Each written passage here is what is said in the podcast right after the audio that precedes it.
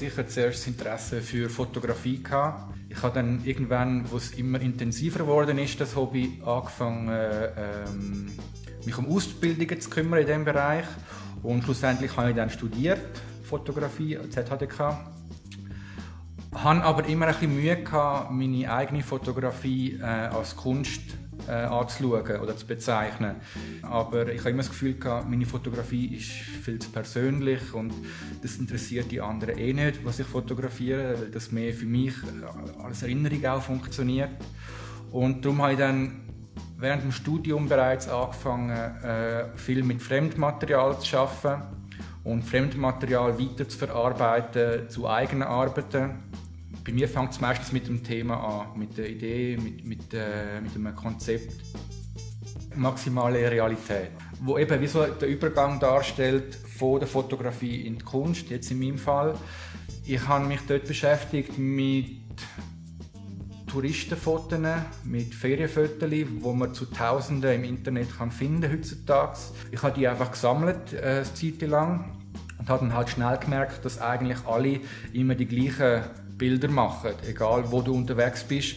Es ist wie, wenn wir irgendwie ein, ein kollektives Verständnis haben, von was eigentlich ein gutes Ferienfoto ausmacht. Äh, ich habe dann gemerkt, dass die alle gleich aussehen und habe angefangen, sie zu sortieren nach klassischen, gängigen äh, Sehnsuchtssujets eigentlich fast schon Postkartenmotiv. Äh, es gibt einen, Sonnenuntergang, es gibt einen Sandstrand mit Palmen, es gibt äh, eine Skyline von einer grossen Metropole, es gibt Bergpanorama und es gibt noch ein Sujet, das so ein in einer Wüstenlandschaft ist, so Roadtrip-mäßig. Und ich habe die Fotos eben sortiert nach diesen Sujet und sie angefangen überlagern. Dass ich einfach die Dutzende oder Hunderte von Fotos, die ich gesammelt habe, alle übereinander geschichtet habe und so teils transparent gemacht habe, dass jedes gleichwertig ist und jedes noch durchscheint. Und dann gibt es halt so eine äh, extreme Ansammlung von ähnlichen Sujets, wo dann am Schluss zu einem Bild führt, wo wie ähm, der Durchschnitt ist von allen. Das heißt, einzelne Details gehen in der Masse unter und was bleibt, ist so der gemeinsame Nenner. Der Ort, der effektive Ort ist dabei nicht wichtig. Es geht um das Sujet, weil ähm, ich eben auch gemerkt habe, dass der, der eigentliche Ort völlig zweitrangig ist. Und eben, ob es dann ein Strand in Thailand ist oder äh, auf den Malediven, sieht eh alles gleich aus am Schluss. Ich versuche mich eigentlich vom Alltag inspirieren zu lassen und von, von unserer Umwelt, von unserer Gesellschaft. Äh, das Mal habe ich mich aber mit Video beschäftigt und nicht mit Fotografie. Pornografie hat so ganz eigene äh, Bildsprache und ist so ganz eigene Sparte ähm, im Bereich Film. Oft wird in der Pornografie mit ganz speziellen äh, Klischee auch geschafft. Und ich habe das mal spannend gefunden, weil das ein extremer Gegensatz ist zu dem, was es eigentlich effektiv ist. Es ist ja ein knallhartes Business. Ähm, sehr äh, auch direkt und unmittelbar. Und was ich gemacht habe, ist, ich habe eben im Internet Pornografie-Videos abgeladen und jeweils Ausschnitt gemacht von zwei Minuten von einer Sequenz und haben dann die ganzen zwei Minuten auch wieder am Computer mit verschiedenen Programmen äh, zusammengerechnet, dass es eigentlich äh, simulierte Langzeitbelichtung nachher darstellt. Es gibt so Farbwolken, ganz sanfte Farbwolken, wo fast schon, fast schon wie ein kitschiges Aquarellgemälde daherkommen. Was auch wieder sehr schön ist, weil es durch das eben so ein kaschiert, wo das eigentlich herkommt sobald du dann den Leuten eben erklärst, dass es um Pornografie geht oder dass es ähm, aus der Pornografie kommt, fängt halt das Kopfkino an. Allgemein eigentlich bei allen meinen Arbeiten finde ich das sehr spannend, dass man, ähm, dass man als Betrachter sich selber etwas dazu kann oder soll denken, dass man selber etwas kann sehen, wie auch bei diesen ähm, bei den Fotos äh, arbeiten mit den Touristenbildern, ist das ja eigentlich auch so. Jeder sieht vielleicht eine andere Stadt oder eine andere Insel drinnen, wo er selber schon mal war, bringt eigene Assoziationen mit. Und das finde ich noch spannend, äh, dass man die, die Werke auf andere Art und Weise kann erfahren, je nachdem, was man halt für einen Background mitbringt. Die Graffiti-Arbeit auf diesen Betonplatten ist eigentlich so entstanden, Zürich, wie die meisten Großstädte, äh, ist auch voll von Graffiti.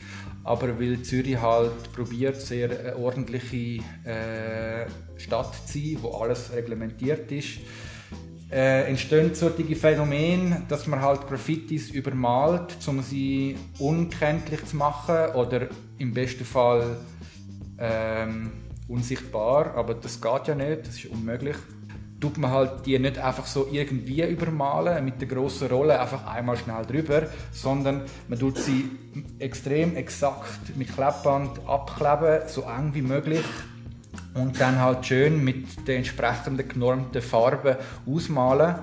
Äh, was nachher dazu führt, dass die ganze Stadt voll ist mit merkwürdigen geometrischen Formen in äh, Pastelltönen oder in Grautönen, wo einem erinnert an konkrete Kunst, wo ja in Zürich auch sehr äh, verankert ist seit langer Zeit.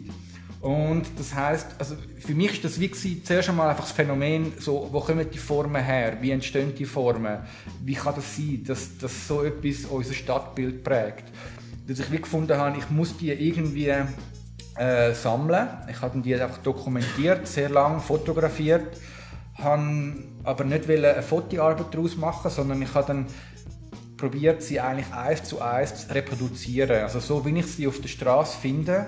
Und für das habe ich dann die Betonplatten gegossen, wo ich dann die gesammelten Graffiti-Übermalungen wieder darauf appliziert habe. Ähm, um so eigentlich eine Verschiebung herzustellen, einen Transfer von der Straße in den Kunstkontext. Das Gleiche passiert natürlich auch mit äh, Street Art selber. Es gibt ja mittlerweile genug Street Art Künstler, die kommerziell erfolgreich sind und die probieren, ihre Kunst von der Straße äh, in Galeriekontext zu verschieben. Das Gleiche mache ich eigentlich auch eben, eben mit, dem, mit dem Gegenstück von dem, mit der Anti-Street Art sozusagen, wo ich in eine Galerie oder ins Museum hänge und dann behaupte, so, jetzt ist es Kunst und was machen wir jetzt damit? Ich wollte etwas machen, wo man nicht ignorieren kann, ähm, wo die Leute dazu Stellung nehmen müssen, wo man muss Haltung einnehmen muss. Ich habe ja dann auf dem Altstädterplatz vor dem Bahnhof Altstädte mir quasi meinen eigenen privaten Sommergarten gebaut. Das ist quasi mein Reich für drei Monate, wo ich machen konnte, was ich wollte, mehr oder weniger. Wo ich, das war wie eine Art Schrebergarten eigentlich für mich. Ich bin der Einzige, der einen Schlüssel hatte.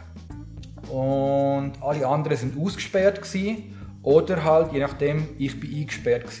Dass man sich probiert, im Privaten sehr schön machen, das Fremde ausschliessen und dann aber teilen, um zu zeigen, wie gut es einem halt geht, wie schön dass man es hat ähm, und gleichzeitig aber eben nicht drin gestört werden. Und dann ist aber natürlich das Gleiche auch auf einer weltpolitischen Ebene momentan am Laufen. Also man kann auch sagen, dass wir die, die, die reichen Länder, die wirtschaftlich äh, erfolgreichen Länder, das sehr ähnlich handhaben mit, mit dem äh, mit dem Spannungsfeld von ähm, sich abschotten und gleichzeitig aber auch eben Werbung machen und zeigen, wie gut es einem geht. Ja, wie auch immer, das sind so, eben, man kann es auf verschiedene Art und Weise interpretieren. Ich habe den Haag gebaut. Der Haag hat sehr stark eben auch ästhetisch eine Annäherung oder, oder weckt schnell Assoziationen zu Grenzzügen. Zu ich habe wirklich probiert, eben auch die Leute zum Denken anzuregen, wie entsteht so etwas? Äh, wie, warum leben wir so? Warum tun wir uns so private Paradiesli schaffen und andere ausschliessen? Warum hat einer mehr Recht als der andere? Und so weiter. Also das, ja. Also Klimaerwärmung ist ein grosses Thema auf der ganzen Welt äh, und in der Schweiz sind wir halt sehr stark betroffen, weil uns die Gletscher einfach wegschmelzen. Und was ich halt spannend finde, also das ist wie das eine, aber ähm, die Arbeit geht nicht in erster Linie um die Klimaerwärmung, sondern es geht darum, wie wir darauf reagieren. Äh, oder jetzt mal ganz grob gesagt, wie unsere Gesellschaft mit Problemen umgeht. Weil wir haben das Problem erkannt, die Gletscher schmelzen weg. Was machen wir dagegen? Dass man anfängt, die abzudecken. Grossflächig, hunderte Quadratmeter äh, Gletschereis mit so weißem Stoff, mit so Molton-Material abdecken um das Eis darunter vor der Sonneneinstrahlung zu schützen. Also das hat natürlich auch sehr pragmatische Gründe. Jeder weiß, dass man mit dem nicht viel kann bewirken kann. Äh, die Gletscher werden so oder so über lange Zeit äh, verschwinden, ob man jetzt dort noch ein paar hundert Quadratmeter abdecken oder nicht. Es geht halt dort auch vor allem um, ähm, also wo vor allem halt den Tourismus stark betreffen. Und wenn das Zeug wegschmilzt, dann fällt halt äh, ein Einkommensfaktor weg.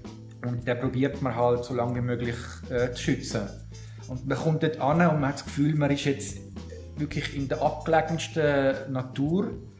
Und dann begegnet man einer Zone, wo aussieht, wie irgendwie, also so etwas Absurdes, wie irgendwie eine Mischung aus, aus, einem, aus einem Zeltlager und einer Theaterkulisse wo einfach alles voll ist mit diesen weißen Tüchern. Eigentlich ist es sowieso etwas unter den Teppich kehren. Und ich habe wie entschieden, ähm, ich gehe selber auf den Gletscher und tun auch selber äh, ein Stück Gletscher abdecken. Und dann äh, bin ich go Schmelzwasser holen vom Gletscher, wo es ja im Sommer tonnenweise gibt. Ähm, habe das Material mit Schmelzwasser äh, begossen und dann fängt natürlich an, der Zement, der drinnen ist, fängt an auszuhärten. Die Platten hatten die wieder mit abgenommen ins Atelier und zugeschnitten, dass man sie als Relief kann, äh, an die Wand hängen kann. Ich tue eigentlich auf, auf, auf die Art und Weise den Gletscher äh, konservieren, so wie es die Forster auch probieren mit dem Abdecken vom Gletscher. Aber mein Werk wird hoffentlich in 100 Jahren immer noch an der Wand hängen. Der Gletscher wird wahrscheinlich in 100 Jahren ja, leider nicht mehr da sein. Also ich probiere natürlich mit meiner Kunst Leute anzusprechen, Leute zu erreichen auf verschiedenen Ebenen. Äh, ich gebe mir eigentlich Mühe in der Regel, dass meine Kunst wie auf mehreren Ebenen funktioniert. Zum einen äh, visuell, ästhetisch, dass es die Leute anspricht ähm, und zum anderen ist mir aber auch sehr wichtig der Inhalt, das Konzept, dass ich eben äh, mich mit einem Thema beschäftige, wo ich das Gefühl habe, ist interessant, hat auch eine gewisse gesellschaftliche Relevanz und dass ich so irgendwie die Leute kann erreichen oder kann zum Nachdenken anregen oder dass ich kann Emotionen wecken alles so Sachen, wo ich hoffe, dass es mir gelingt.